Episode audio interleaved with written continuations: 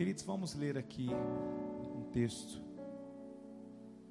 1 Reis 3, verso 3.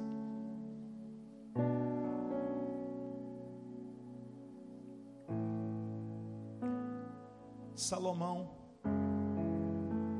amava o Senhor, andando nos preceitos de Davi, seu pai. Porém, oferecia sacrifícios e queimava incenso nos lugares altos. O rei foi a Gibeão para lá oferecer sacrifícios, porque era o lugar alto mais importante.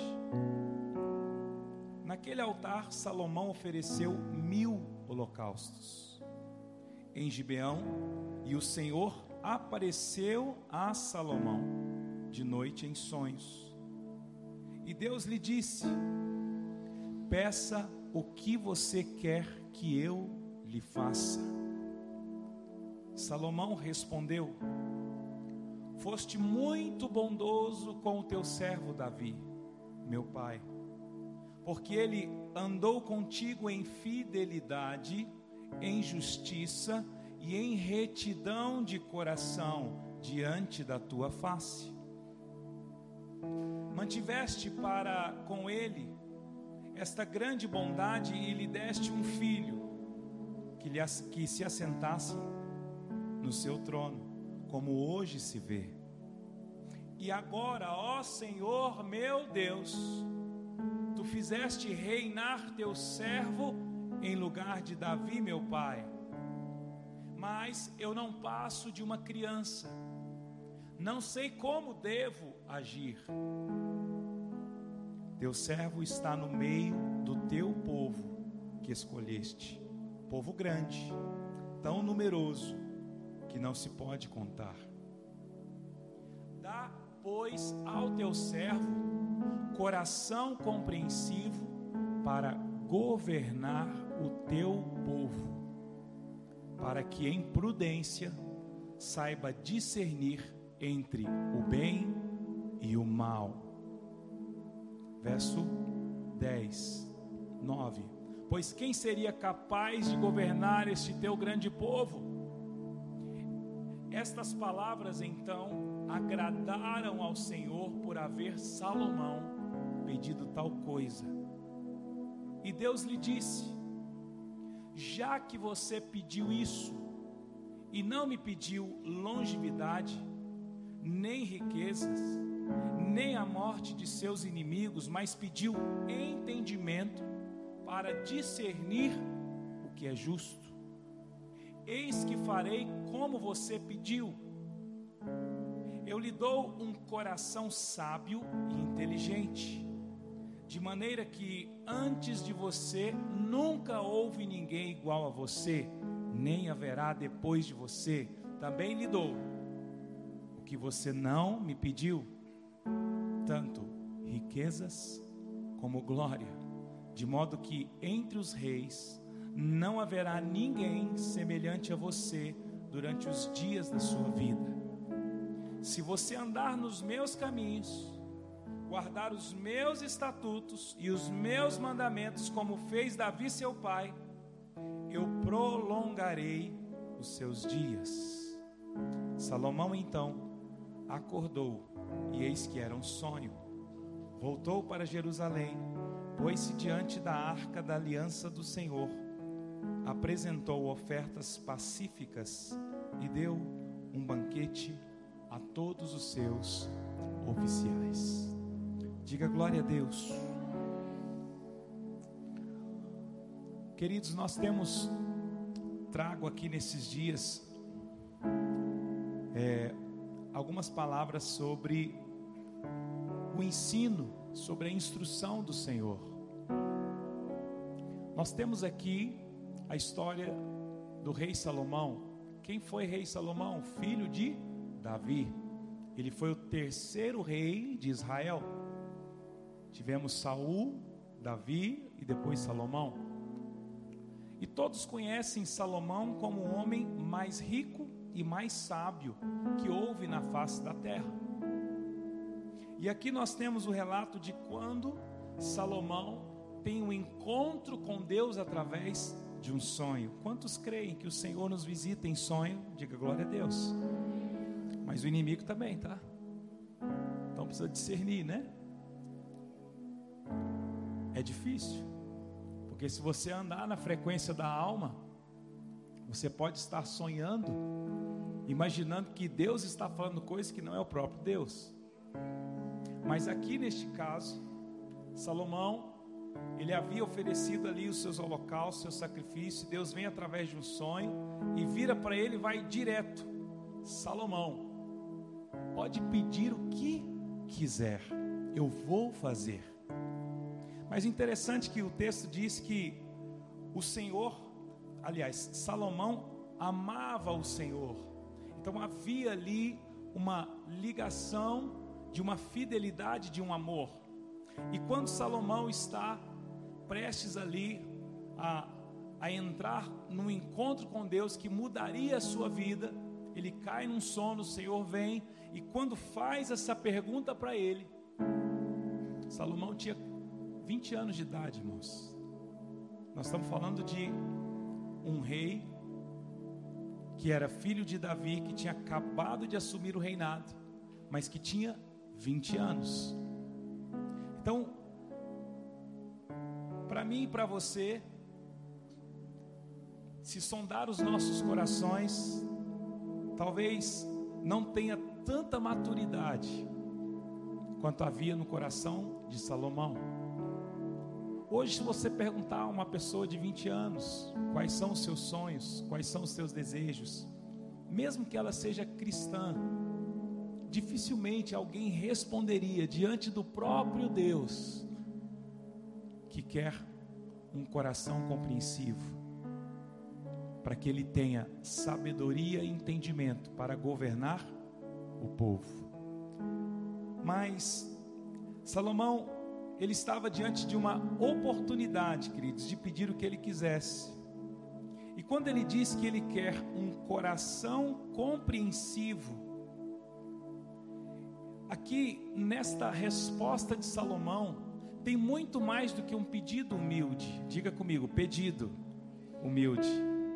Porque Salomão pediu sabedoria ao invés de riquezas. Nossa, quanta humildade. Não, queridos, tem uma chave aqui. Qual que é essa chave? Quando Salomão pede o coração compreensivo, ele pediu para quê, irmãos? Para que ele pudesse governar o povo de Deus, para que eu possa governar o teu povo. Quando Salomão devolve a Deus a resposta da pergunta de Deus, essa resposta não vem apenas um coração humilde, vem um coração em favor do outro. Diga comigo, favor do outro. Queridos, e tem uma chave espiritual nisso multiplicação dos pães não foi um milagre a partir de Deus. Que isso, pastor? Você está tirando o mérito de Deus? Não, eu estou colocando o mérito de quem ofertou os cinco pães e os dois. É isso mesmo ou está trocado? Cinco pães e dois peixes.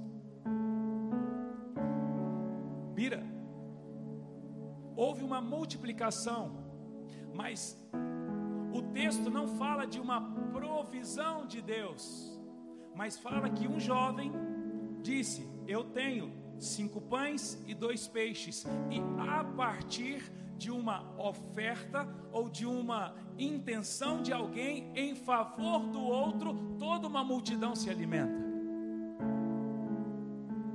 A partir da disposição de Salomão em pedir algo que não era para ele, mas era para que ele pudesse governar o povo de Deus.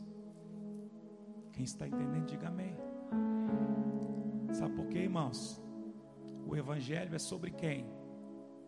Sobre Deus, sobre mim e sobre o outro.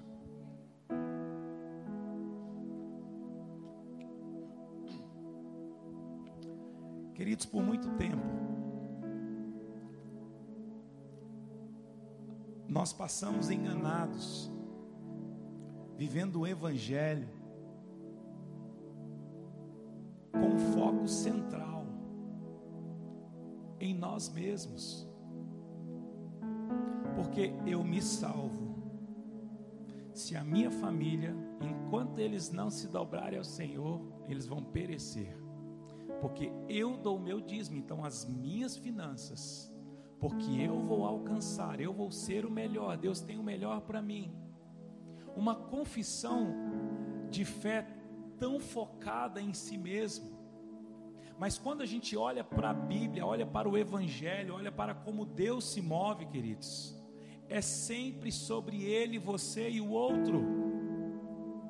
Quando Deus levanta ali os libertadores, os juízes, Deus estava sempre levantando homens em favor de um povo. E depois que Jesus veio, o filho dele foi morto entregue na cruz em favor, não mais de um povo, mas em favor de todos. Então eu e você não estamos aqui neste tempo, em 2022, buscando uma paz para nós mesmos, um perdão para nós mesmos, uma edificação para nós mesmos. Isso acontece, mas se você entra no Evangelho, se você entra na vida cristã, entra na rotina da sua confissão de fé, sem olhar para o outro, alguma coisa pode não acontecer. Quem está entendendo, diga glória a Deus. Queridos, o texto diz que Deus se agradou da resposta de Salomão. Quando eu me coloco em favor do outro, Deus se agrada de mim. Queridos, isso, quando você entende isso, nunca mais você vai conseguir passar um dia sequer sem pensar no outro. E hoje, quantos creem que tudo fala, queridos? Tudo fala, Deus está sempre falando. Hoje de manhã lá em casa, para tirar a menina da televisão, para tirar de celular, né? A gente fica criando alternativas, né? Peguei uma folhinha de papel e escrevi assim, ó, Henrique, H, homem, especial, N, é, esqueci o que, que era, e fui dando nomes. Hã? A, chama como? A, eu não sou esse negócio, gente. Eu sou diferente. Vocês estão negócio de doutorado, marxismo cultural, acróstico. Hã? Across. É isso aí que eu não sei falar. Aí fiz, chamei ele, falei aqui meu filho. Ele saiu todo importante. Aí o Henrique vem, com o Heitor vem, né?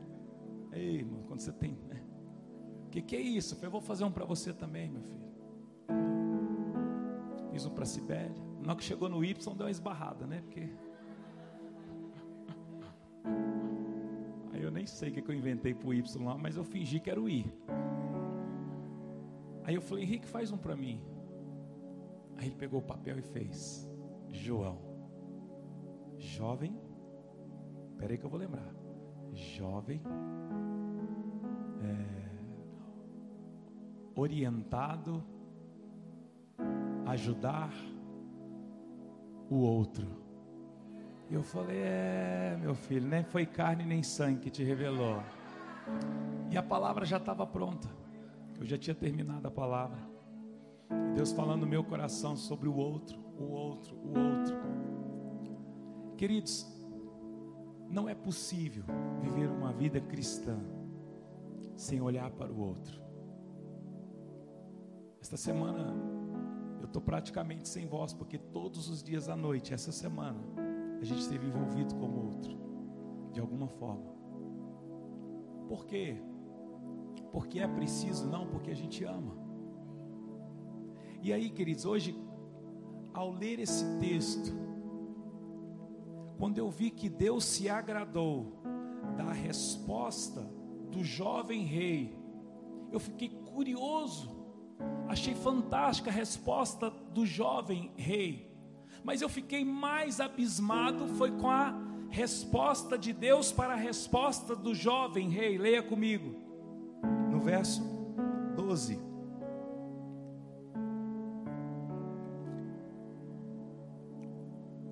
Eis que farei como você pediu. Nossa, que bom, né? Pedir, Deus já disse que vai fazer. Eu lhe dou um coração sábio e inteligente, de maneira que antes de você nunca houve ninguém igual a você, nem haverá depois de você.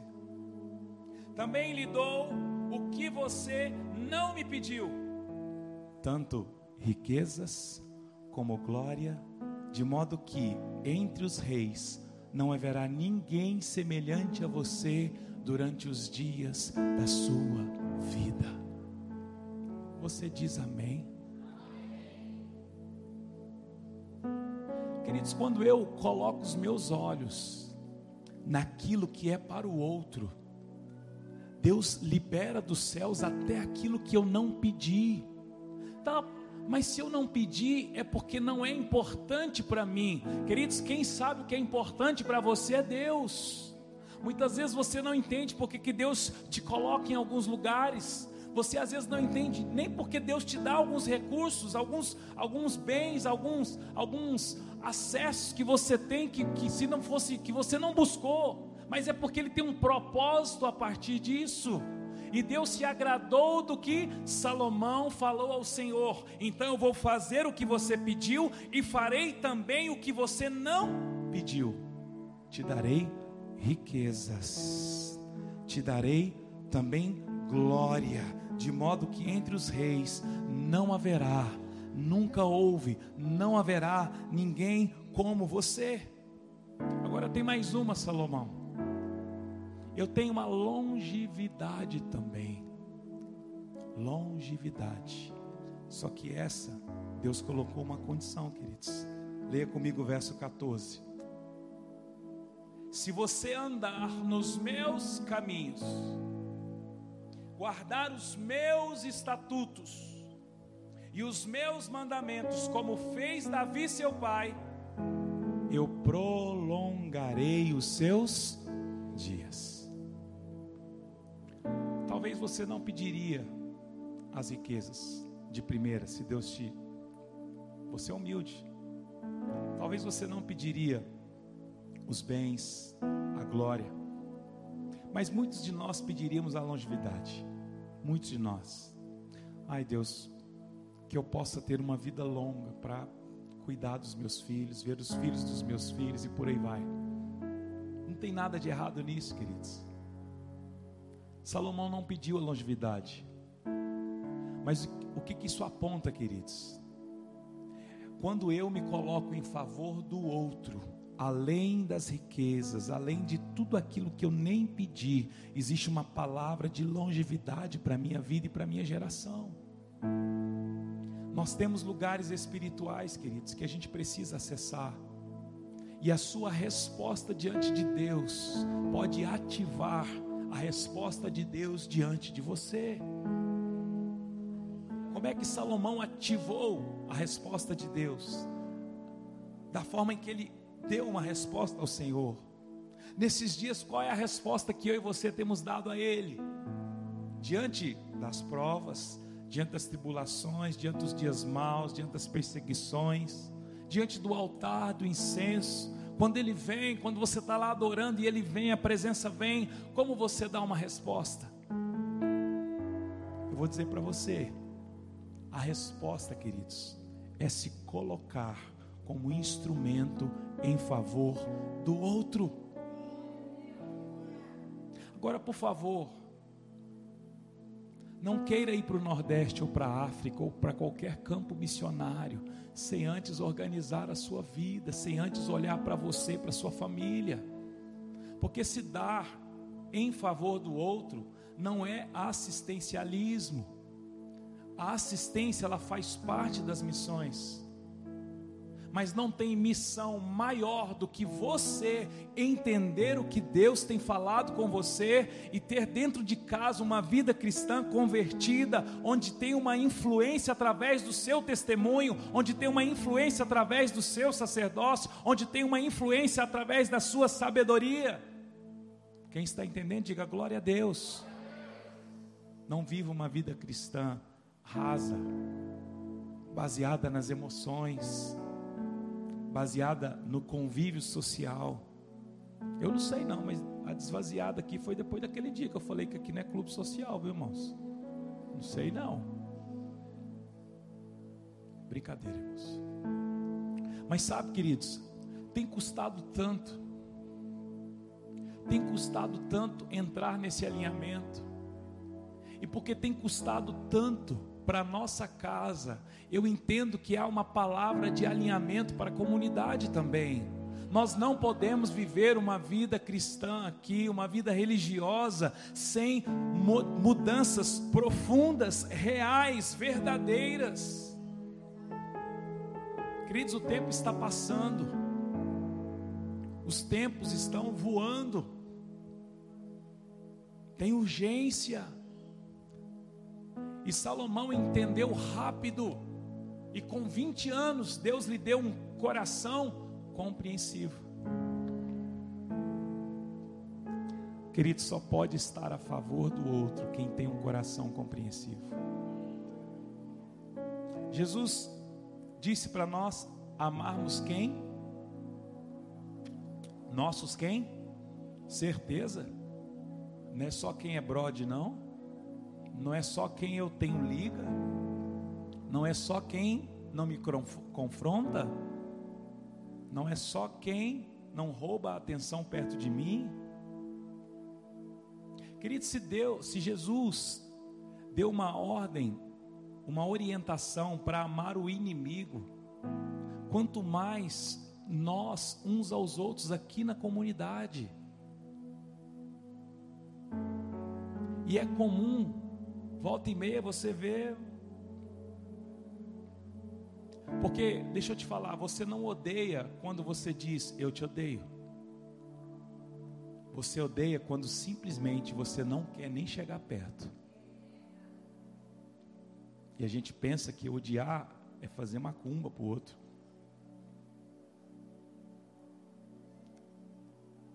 O ódio, irmãos, quando eu chego para o Renato e diz: Olha, Renato, eu cara, eu estou com um problema com você. Eu, eu, não estou gostando do jeito que você fala. Ele tem um, um efeito. Agora, se eu fico indiferente com o Renato, queridos, aí é grave. Porque a indiferença, ela é pior do que o ódio. Só que nós não percebemos isso, porque tecnicamente, eu não estou odiando ninguém. Eu não fiz nada. Hã? Eu não fiz nada. Simplesmente dei um tempo. Simplesmente não quero perto de mim. Por quê? Porque ele é assim, ele é assado. Queridos, nós somos a cura do outro.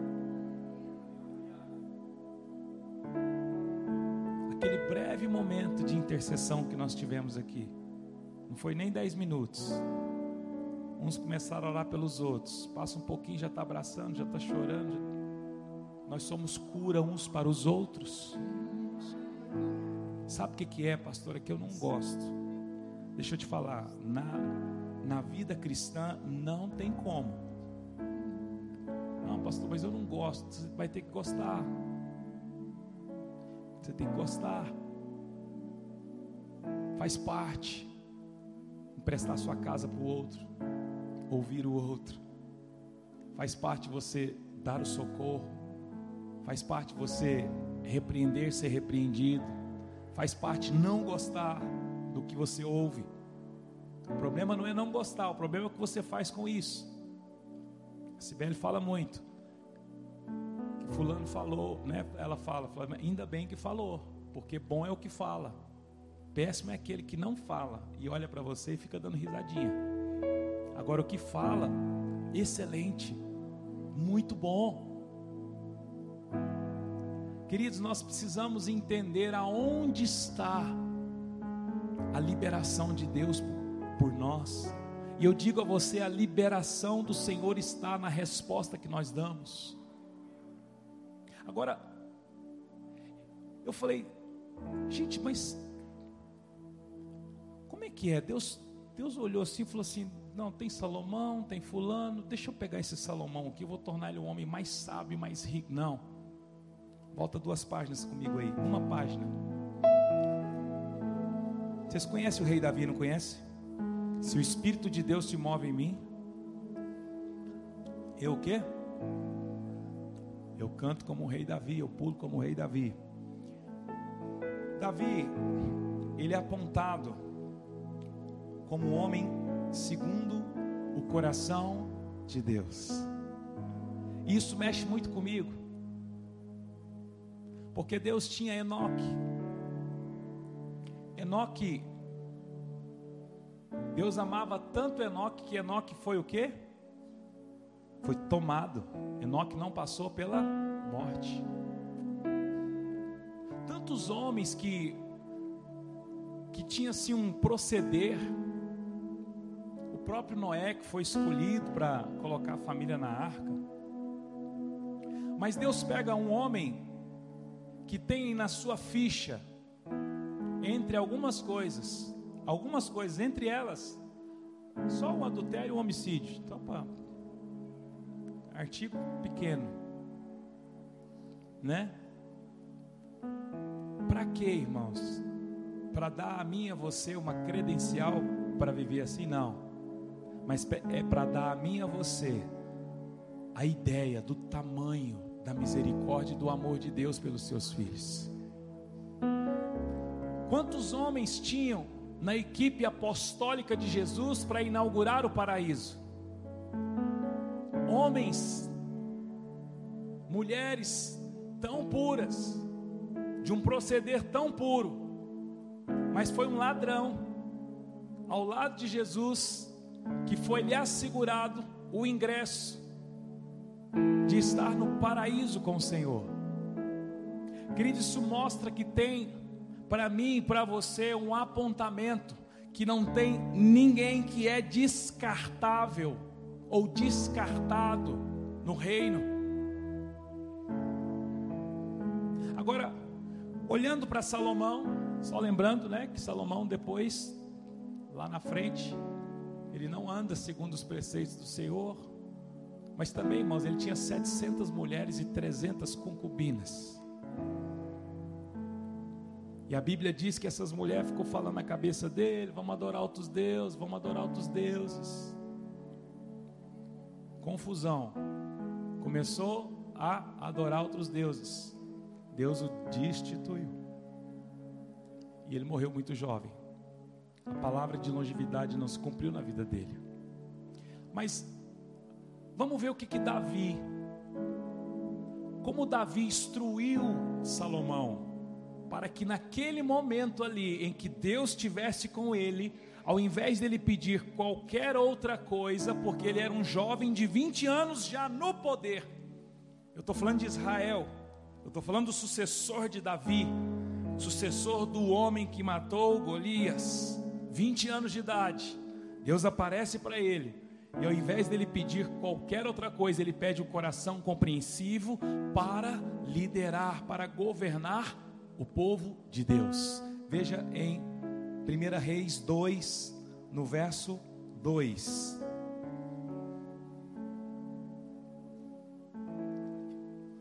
Verso 1. Quando se aproximava o dia da morte de Davi, ele deu ordens a Salomão, seu filho, dizendo: Eu vou pelo caminho de todos os mortais. Portanto, tenha coragem e seja homem. Guarde os preceitos do Senhor, seu Deus, andando nos seus caminhos, guardando os seus estatutos, os seus mandamentos, os seus juízos e os seus testemunhos, como está na lei de Moisés. Assim você será bem-sucedido em tudo o que fizer e por onde quer que você for, e o Senhor confirmará a promessa que me fez, dizendo: Se os seus filhos guardarem o seu caminho, andando diante de mim fielmente em todo o seu coração e toda a sua alma, nunca lhe faltará sucessor no trono de Israel. Queridos, havia uma instrução muito clara, havia um modelo de amor ao Senhor, havia um modelo de reinado em favor do outro. Vocês lembram que Davi, ele foi levar queijo para os comandantes, pão e trigo para os seus irmãos. E chegando ali, diante das afrontas de, do filisteu, Davi toma a dor do povo de Israel e diz: Quem é este incircunciso para afrontar o exército do Deus vivo? Então, Davi, ele já tinha isso dentro dele. E quando ele instrui Salomão, Salomão tem essa instrução. E quando o Senhor fala com Salomão, Salomão está preparado para dar a resposta certa. Queridos, eu e você precisamos estar alinhados com as instruções do Senhor para com as nossas vidas. Quem está entendendo, diga glória a Deus. Então vocês lembram? Há dois domingos, especialmente o último domingo, nós falamos sobre a instrução e o ensino. Jesus tinha como principal atividade no seu ministério não era a cura, não era o culto, não era o evangelismo. O que Jesus tinha como principal função no seu ministério era o ensino, era a palavra. E Jesus ensinava. E Jesus, sentado com os discípulos, ensinava. E Jesus ensinava. O sermão da montanha, Mateus 5, 6 e 7, Jesus estava ensinando. E eu e você, queridos, não podemos viver uma vida cristã sem atentar para o ensino. Por isso que nós denunciamos a igreja, a comunidade, como um lugar para se sentir melhor, um lugar apenas para ter convívio, para ter a galera, um lugar para cumprir uma tabela religiosa.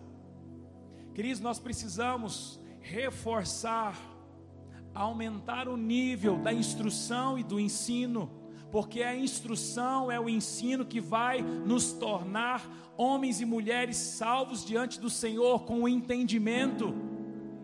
Porque se eu não tenho o entendimento correto, vem o ladrão e rouba a palavra. Quantos estão entendendo? Diga glória a Deus. O quanto de ensino, o quanto de instrução tem na sua vida cristã? Queridos, nós sabemos muito mais da Bíblia a partir de canções gospels. É gospels ou gospels? É, canção do gospel, pronto. Canção, evangélica. Nós sabemos muito mais da Bíblia a partir das canções. E cantamos coisa que nem na Bíblia está. Porque nós não temos a instrução porque no momento da palavra dá sono, dá vontade de ir embora, dá vontade de mexer no Instagram, no WhatsApp. Por quê? Aí eu pergunto para você, queridos: é a palavra que é ruim? É o culto que é ruim? Ou é Satanás que está roubando a semente da sua vida? Mas a gente fala que o culto estava ruim, que o som estava ruim, que o pregador gaguejou, Está entendendo? Diga glória a Deus, irmãos. Queridos, a instrução, o ensino. Vá comigo em Provérbios 2. Recebi um novo coração do Pai. Coração. Coração regenerado. Coração transformado Coração que é inspirado por Jesus. Como fruto deste novo. Como fruto desse novo coração. declaro a paz de Cristo, te abençoo, meu irmão. Preciosa é a nossa comunhão. Somos corpo, Somos corpo e assim bem ajustado, totalmente ligado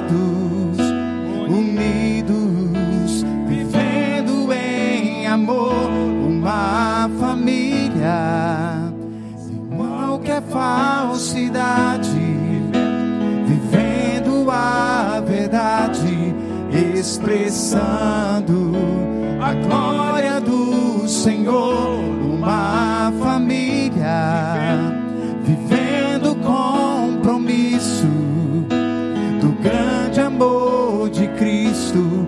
Eu preciso de ti, querido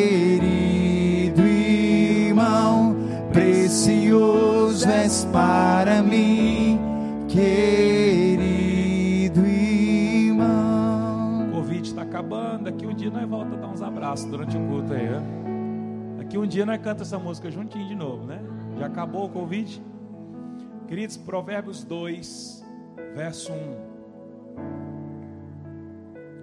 Meu filho, se você aceitar as minhas palavras e guardar no seu coração os meus mandamentos, se você der ouvidos à sabedoria e inclinar o seu coração ao entendimento, e se você pedir inteligência e gritar por entendimento, se buscar sabedoria como a prata, e a procurar como se procuram tesouros escondidos, então você entenderá o temor do Senhor e achará o conhecimento de Deus. Veja o verso 6. Porque o Senhor dá sabedoria, e da sua boca vem o conhecimento e a inteligência.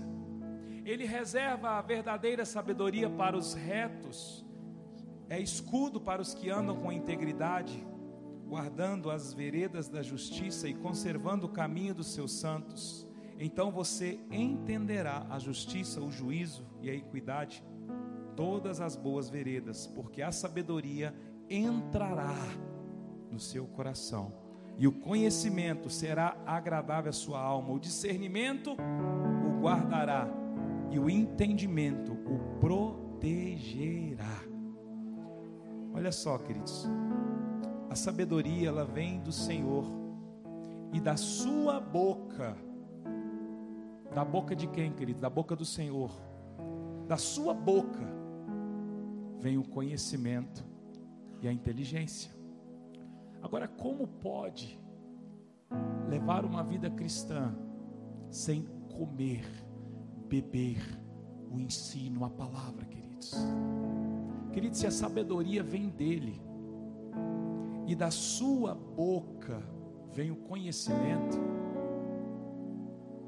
eu não posso ser cristão sem ter fome e sede da palavra, do ensino, do conhecimento.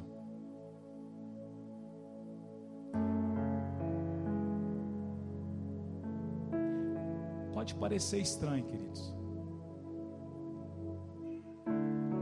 Mas não é tudo que leva o nome de Deus, que é alimento.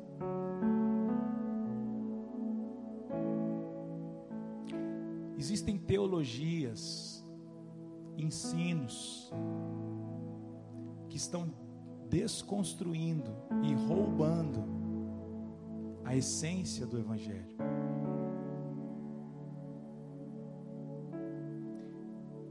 E nós temos uma tendência tão fácil de sermos atraídos por essas coisas, porque isso nos seduz.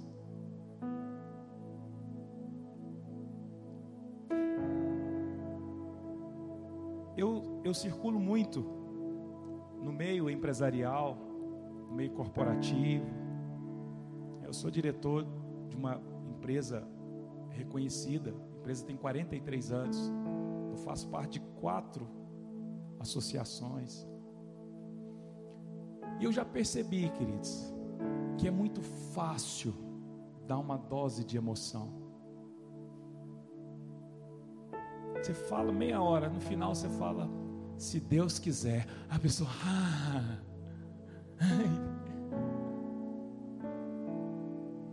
Às vezes o que você fala 90% não edifica nada, não constrói nada. Mas no final você dá uma roupa evangélica, uma roupa cristã. Nas rádios, evangélico está cheio de ensino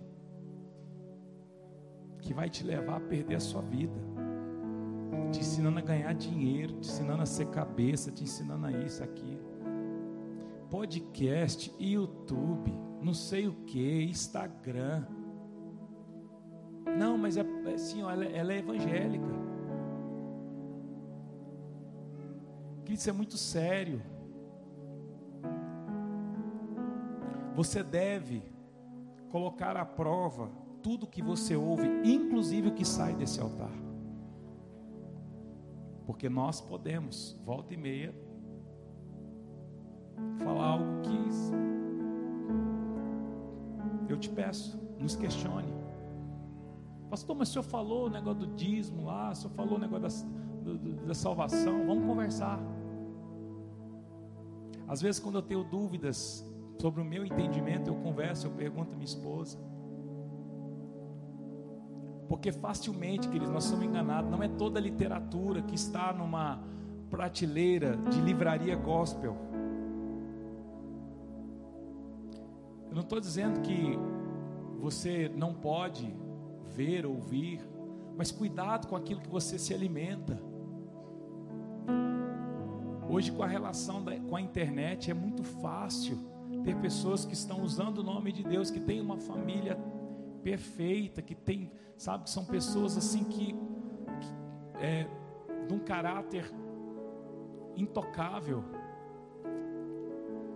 mas tem um ensino que não faz você olhar para o outro, tem um ensino que faz você querer salvar uma vida que o Senhor pediu para você perder ela.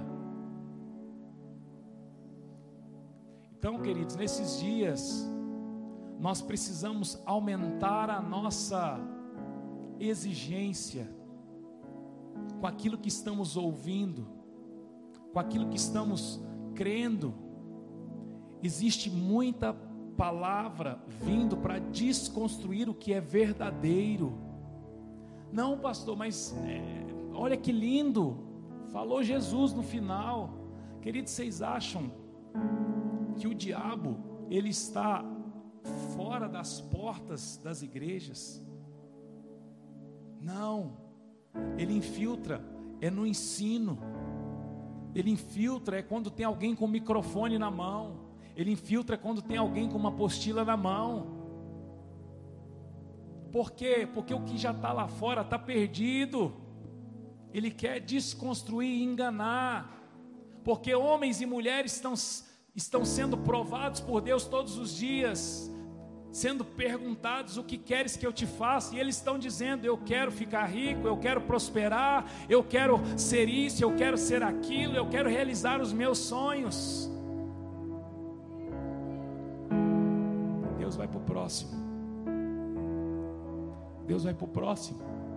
Até encontrar alguém que diga: Eu quero um coração compreensivo e para esse que disser isso, Deus vai dizer: E eu te dou também as riquezas, a honra e longevidade.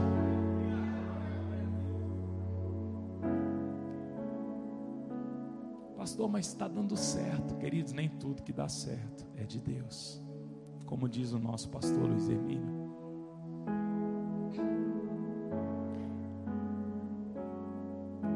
Mateus 4, aliás, Marcos 4.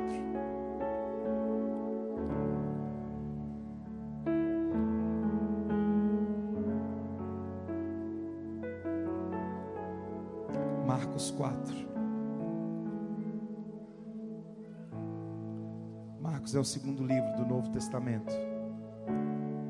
Nós estamos com tempo, irmãos. Tenha pressa não.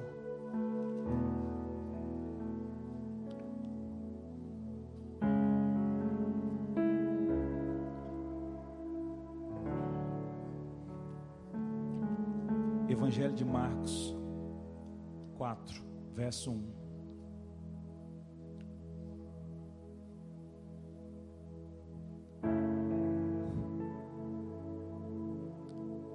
de ler, queridos. Glória a Deus pelas escolas bíblicas dominicais. Glória a Deus por cada igreja em cada periferia dessa cidade, em cada setor. Glória a Deus por cada célula, por cada grupo familiar, por cada mesa de apacentamento, por cada curso, por cada discipulado. Glória a Deus pelos irmãos que nos domingos, pelas manhãs, há tantos anos, instruíram as crianças. Porque em dado momento, lá na juventude, lá na fase adulta, essa criança lembrou daquilo que foi dito, daquilo que foi falado, daquilo que foi colocado no seu coração.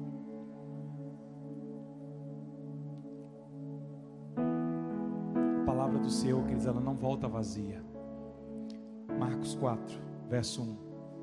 Jesus começou a ensinar outra vez. Jesus, mas Jesus ensinava, né, Renato? Era ensinando, ensinando. Jesus começou a ensinar outra vez beira-mar. E uma numerosa multidão se reuniu em volta dele, de modo que ele entrou num barco, onde se assentou, afastando-se da praia. E todo o povo que estava à beira-mar na praia Assim ensinava-lhes muitas coisas por parábolas. Diga comigo, parábolas. E durante o seu ensino ele dizia: Escutem, eis que o semeador saiu a semear. E ao semear, uma parte caiu à beira do caminho. Vieram as aves e a comeram. Outra parte caiu num solo rochoso, onde a terra era pouca e logo nasceu, visto não ser profunda a terra. Saindo, porém, o sol a queimou, e porque não tinha raiz, secou-lhe. A outra parte caiu entre os espinhos, e os espinhos cresceram, a sufocaram, e não deu fruto. A outra, enfim, caiu em boa terra. Diga comigo, boa terra. Deu fruto, a semente brotou, cresceu, produziu a 30, a 60 e a 100 por um. E Jesus acrescentou: Quem tem ouvidos para ouvir, ouça. Ah, queridos. Vamos ler o verso 19, aliás, o 10. Quando Jesus ficou só, estavam junto dele os doze, começaram a lhe fazer perguntas a respeito das parábolas. Jesus disse a eles: A vocês é dado conhecer o mistério do reino de Deus, mas aos de fora tudo se ensina por meio de parábolas, para que vendo, vejam e não percebam, e ouvindo, ouçam e não entendam, para que não venham a converter-se e sejam perdoados.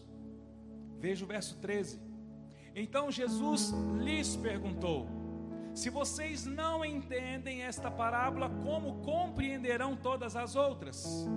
O semeador semeia o que há? O que que o semeador semeia?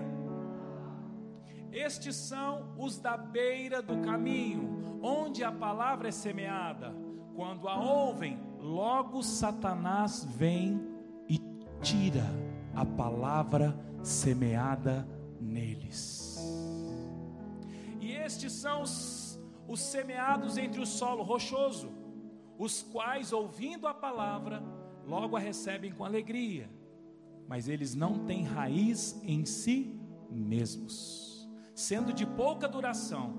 Quando chega a angústia, a perseguição, por causa da palavra, logo se escandalizam, e outros, os semeados entre os espinhos, são os que ouvem a palavra, mas as preocupações deste mundo, a fascinação da riqueza e as outras ambições aparecem e sufocam a palavra, e ela fica infrutífera. O que foram semeados em boa terra são aqueles que ouvem a palavra e a recebem, frutificando a 30, a 60 e a 100 por um. Diga glória a Deus. Textinho bonitinho, todo mundo conhece. Muito ensinado. Mas, queridos, de que semente o Senhor estava falando? Da palavra. E aqui interessante que beira do caminho. O que, que acontece com a semente que cai à beira do caminho? As aves comem. E aí Jesus depois explica o que significa as aves comem, porque a parábola, irmãos, Jesus dá uma ele faz uma conjectura, ele faz uma uma cena para que as pessoas possam entender. Ó, a semente que cai na beira do caminho, as aves as aves vêm e comem. Agora Jesus explica o que é as aves virem e comerem. A explicação de Jesus é o que? É aquele que até ouve a palavra. Diga comigo, ouve a palavra. Só que Jesus diz que vem Satanás e tira a palavra semeada. Queridos, aonde que a palavra é pregada? Principalmente aonde? Na igreja. Satanás tem permissão para entrar aqui, irmãos? Queridos, é aqui, ó. Porque se Satanás, se Jesus advertiu que Satanás pode tirar a palavra de quem ouve, nós estamos falando de um ambiente onde se prega a palavra. Então Satanás não está lá na boate, Satanás não está lá nos bares, Satanás está ao nosso derredor. Aqui a batalha é na mente. Então, a semente lançada à beira do caminho, que as aves vêm e comem, como é que é isso? É aquele que ouve, mas vem Satanás e tira a palavra semeada. Queridos, ouvir não é suficiente. Mas eu vou eu estou ouvindo. Eu só fico na rádio evangélica o dia inteiro. Eu só fico no podcast de pastor o dia inteiro. A Bíblia diz, queridos, sejam sóbrios e vigilantes. Porque o inimigo de vocês, quem é o inimigo nosso? Ele é inimigo de Deus, não, irmão, é inimigo nosso. Deus não tem inimigo, não, ele é soberano. O inimigo de vocês é o diabo. Ele anda ao, ao vosso derredor como um leão que ruge procurando alguém para devorar. Então o derredor, mal, não é lá, o derredor é aqui. E onde é que é, queridos? Aqui, ó, na mente. Porque as ações espirituais, elas passam pelo pensamento, o pecado. Ninguém peca sem pensar, queridos. Ninguém entrega a idolatria sem pensar. Ninguém se arrepende sem pensar, ninguém adora a Deus sem pensar. Está entendendo? Diga glória a Deus. E o solo rochoso? A Jesus é. Porque semelhante à semente que cai no solo rochoso, onde a terra é pouca, logo nasce, mas visto não ser profunda a terra, Vem o sol, queima, pois não tem raiz. Aí Jesus explica: é aquele que ouve, recebe com alegria. Nossa, o culto foi uma benção. Só que não tem raiz em si mesmo. Não tem raiz em si mesmo. Tem que estar apoiado aqui, tem que estar dentro de uma igreja, tem que estar perto de, de alguma pessoa, ou, ou, ou, ou sempre tem que depender da oração de alguém. Não tem raiz em si mesmo, e sendo, sendo de pouca duração. Aí o que, que Jesus chama, queridos, de sol? Ele traduz: chega a angústia ou a perseguição por causa da palavra e logo se escandalizam. Então ouça, a palavra, a semente cai no solo rochoso, até nasce, nasce, só que não tem raiz. E aí, sabe o que, que eu, eu, eu me lembrei, queridos? Vocês já viram aquelas imagens da internet que tem uma árvore muito bonita e uma raizinha desse tamanho? Aí do outro lado tem uma árvorinha mais ou menos e uma raizona forte? Isso tem muito na internet aí. Ou se não, um, um iceberg pequenininho, mas fundo do mar grande. Um iceberg grande e embaixo do mar pequenininho. Chega até nascer. Eu estou evangélico. Eu estou recebendo bênção. Eu estou crente. Só que vem o sol, queridos. E eu não tenho raiz em si. A minha conversão, ela é meio, entendeu? O meu entendimento da palavra, por quê? Porque eu não sei muito bem. Esses dias, né, nós estávamos num. Eu, chegou o dia de eu falar. Nós estávamos no churrasquinho ali na casa da Kelly, do, do, do Neto. Aí estava lá Jaqueline, Jones, que a serpente tem asa, voa, não sei o que, a vaca. Aí nós entramos numas, numas discussões teológicas profundas, irmãos. E o que eu mais gostei é que surgiu lá no meio lá que a serpente tinha asa, sabe? Antes assim e tal, e veio várias experiências assim. E nós achamos bom e pegamos no pé deles, né? Claros, né? Mas o que, que isso mostra, irmãos? É que todos nós, todos nós, eu, você, sabemos muito pouco, porque os mistérios, o entendimento de Deus, ele é para aquele que busca com uma intimidade, uma revelação. Então Deus não deixou assim as coisas tão claras, porque o dia que eu for para o céu, mas Jesus vai governar na terra.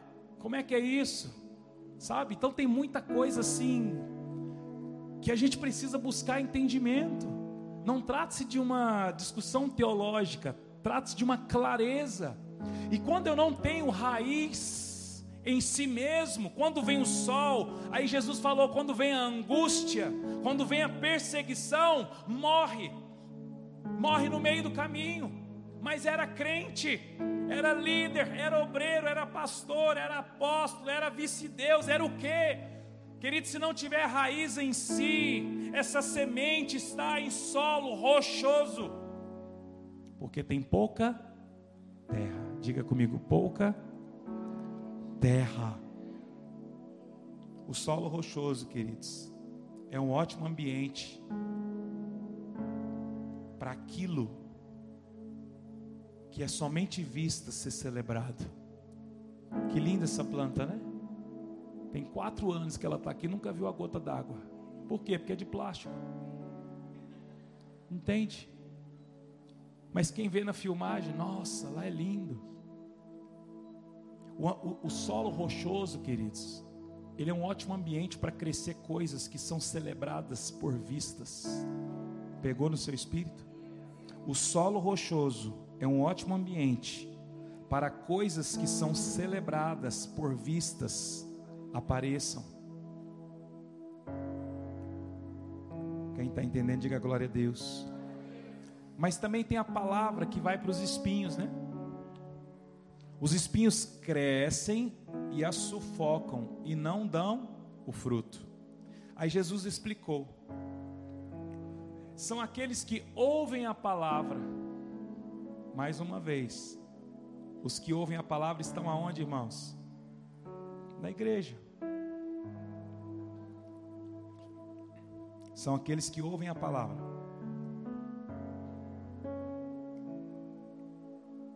Mas as preocupações deste mundo, a fascinação da riqueza e outras ambições aparecem e sufocam a palavra e ela fica infrutífera.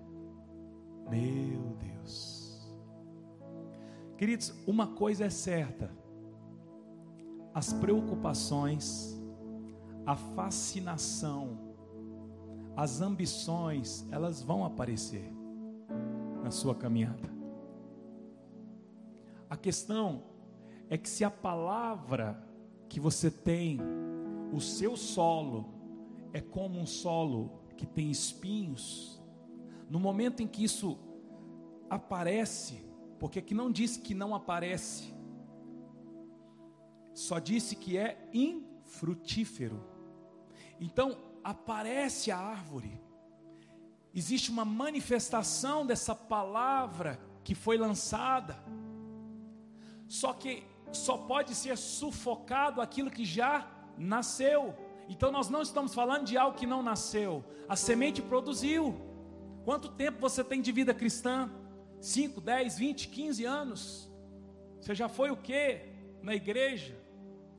Mas tem um momento em que quando vem as aflições deste mundo, as preocupações deste mundo, preocupações deste mundo, queridos, vêm roubar os nossos olhos daquilo que é verdadeiro. Por isso que Salomão tinha no seu coração o entendimento que se ele tivesse um coração compreensivo, ele iria sim governar o povo de Deus. Não, pastor, ele só falou isso porque Davi já era rei, já era rico. Queridos, eu não conheço um rico que não queira mais. Então essa não cola. Não vem querer desconstruir o coração de Salomão, não, porque. Não, mas ele não pediu riqueza porque ele já tinha. Você conhece algum rico que fala: Não, não quero mais não. Muito obrigado.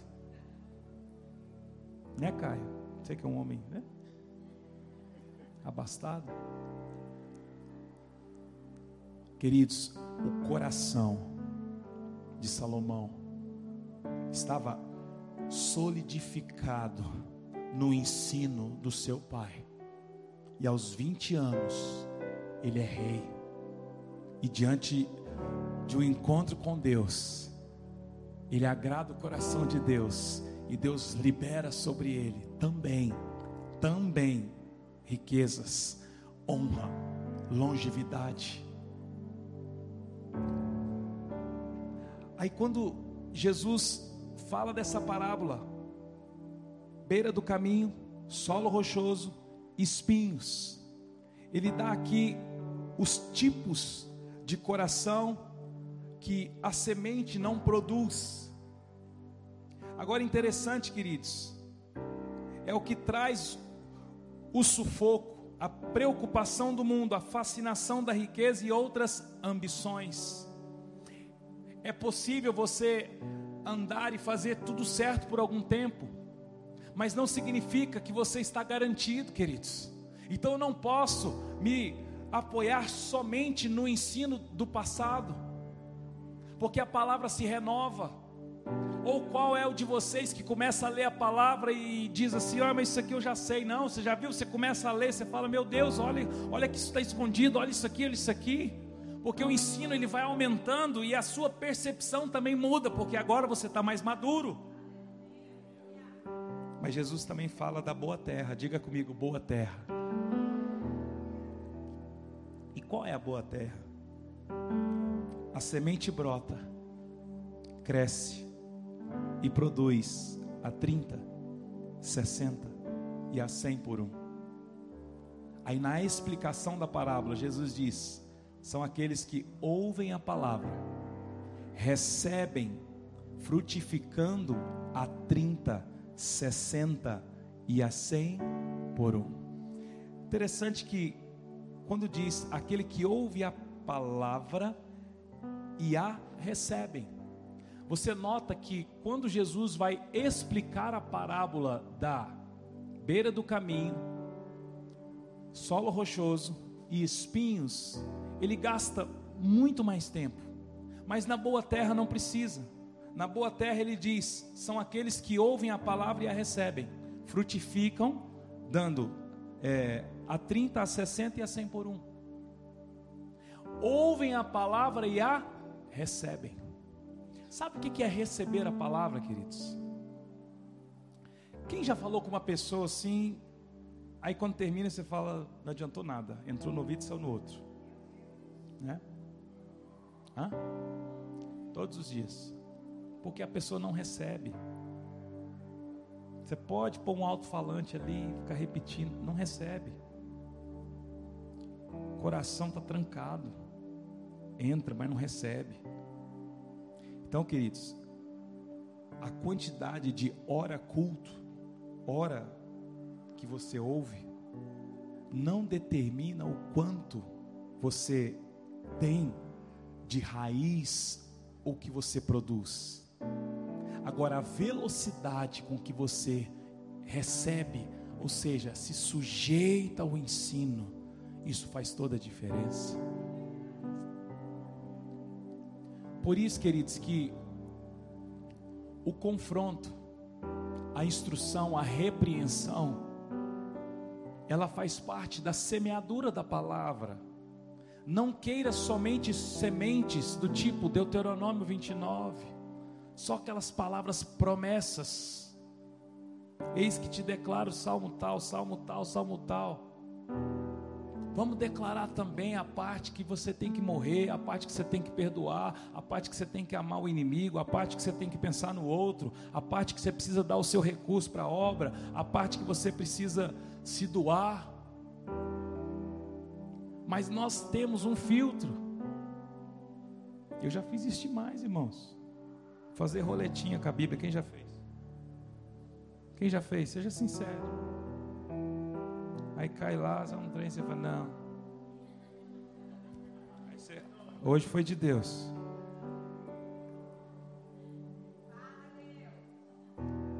Faz a roletinha, irmãos. Se cair lá, que aquele que confessar o, pe o pecado uns aos outros será perdoado e curado, é porque você precisa confessar a Deus e aos outros. Quando eu fazia a roletinha, caía nessa parte, eu falo, não, mas eu já confessei para Deus. Enquanto eu não me rendi na roletinha, até nunca mais caiu lá, irmãos. Graças a Deus. Queridos, aqueles que ouvem e a recebem. Então ouça. Não viva uma vida cristã simplesmente como alguém que ouve e não recebe, porque isso não vai gerar fruto. A palavra de Deus está disponível na sua Bíblia, ela está disponível no altar dessa igreja, ela está disponível nas plataformas digitais, nas literaturas, mas também ela está disponível nos discipulados. E o que é o discipulado, queridos? Às vezes você não tem um discipulador oficial, mas homens e mulheres mais maduros estão sempre falando. Se submeta às mesas, se submeta aos relacionamentos. Coisa difícil é se submeter uns aos outros. Você quer dar uma limpada no seu convívio, é só liberar uns confrontinhos. Começa a fazer uns confrontinhos. E eu tinha dificuldade de fazer isso, irmãos, porque eu sou, é meu, eu sou conciliador. Só que, para algumas coisas, eu não, eu não posso ser conciliador. Por quê? Porque eu tenho uma responsabilidade, como pai, como líder lá na empresa, aqui como pastor. E aí você precisa fazer o que? Usar o confronto. E aí quando você confronta, não é pessoal, é uma semente. Agora, se você deixar a semente do confronto, que é a palavra da verdade, pedindo para que você olhe para dentro de si, para que você olhe para você mesmo, ao invés de olhar para o outro. Se você refuga isso, essa semente está caindo aonde? Você escolhe: à beira do caminho, solo rochoso, ou entre os espinhos. Eu quero a minha boa terra para todo tipo de palavra que vier da parte de Deus, seja na Bíblia, seja no sonho, seja no confronto, seja no altar, seja no estudo, seja no ensino. Quem está entendendo, diga glória a Deus. Vamos orar. De pé. Seu amor está ganhando forma. Seu amor está ganhando forma em mim. Seu amor está ganhando forma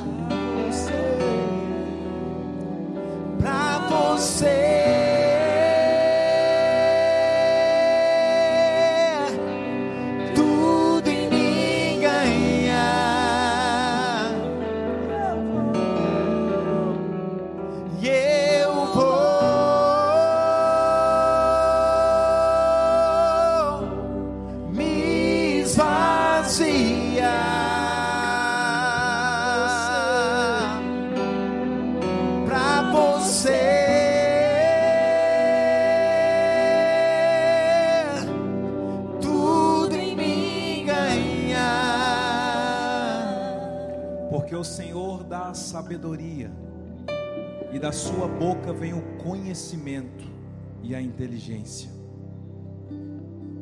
Ele reserva a verdadeira sabedoria para os retos. Ele é escudo para os que andam com integridade. A sabedoria entrará no seu coração e o conhecimento será agradável à sua alma. O discernimento guardará, o entendimento o protegerá. Queridos, eu e você, nós precisamos ter um batismo de consciência. Que se eu amo o Senhor, se eu amo esse Deus, Ele nos deixou uma Bíblia, que é a palavra viva. Então vamos alimentar o nosso espírito. Vamos fortalecer a nossa raiz. Vamos construir um entendimento, um conhecimento baseado na palavra. Para que eu e você possamos suportar os dias de angústia, os dias de perseguição, os dias maus. Queridos, nesse, nesse tempo, o Senhor está levantando homens e mulheres que vão, através da sua estrutura de conhecimento, conhecimento daquilo que Deus pensa sobre esse tempo, irão destruir altares, altares que estão construídos com, com engano. Às vezes, dentro da sua família, da sua casa, tem um engano de um evangelho raso, de um evangelho sem estrutura de ensino, sem estrutura de conhecimento. Mas Deus está levantando homens e mulheres que não dependem de um cargo teológico para estudar a palavra. Homens e mulheres que serão apaixonados pelo ensino, pela instrução, e que vão, através disso, nos seus relacionamentos, na sua comunhão, falar o que a palavra diz lhe faltará sabedoria e discernimento para decidir sobre a sua vida e para instruir aqueles que lhe procurarem. Não haverá instrução baseada na alma, não haverá instrução baseada no medo do que a outra pessoa vai pensar, não. As instruções nos relacionamentos as orientações, os confrontos, a oração, a palavra, tudo vem de uma base, uma base que foi criada dentro de cada família a partir do ensino. Por isso, eu quero aprender mais sobre o que o Senhor pensa. Eu quero aprender mais sobre as, as palavras que Ele deixou para mim, para você. Davi disse a Salomão: Salomão, tenha coragem, tenha o cuidado de andar nos preceitos e instruções que foi dada através da lei de Moisés. Salomão tinha isso guardado, e no dia em que Deus o visita, ele faz a escolha certa. Queridos, eu e você muitas vezes temos escolhido de forma tão errada atitudes erradas, comportamentos, muitas vezes liberando uma, uma idolatria, liberando uma rebeldia, liberando algo do nosso coração, porque por falta de instrução, por falta de conhecimento do que realmente a palavra diz. Entendendo? Diga glória a Deus. Então eu gostaria que você orasse agora. Nós temos alguns minutos ainda. Faça você uma aliança com o Senhor de amar o ensino, amar a instrução, para que você tenha sabedoria na sua vida, discernimento, para conduzir a sua família. Salomão tinha o povo de Israel para conduzir governar sobre eles, e você tem a sua casa, você tem os seus filhos, você tem o seu cônjuge. Portanto, Deus nessa noite pode liberar sobre você um coração compreensivo, para que você tenha inteligência para governar na sua casa.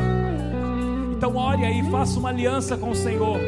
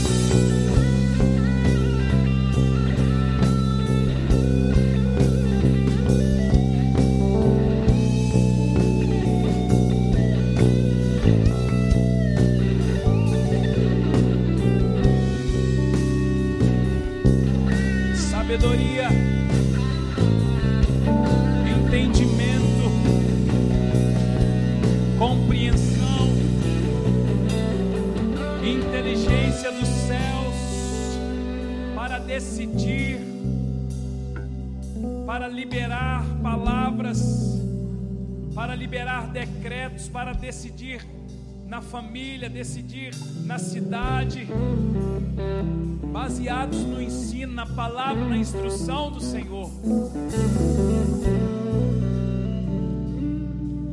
Em o nome de Jesus,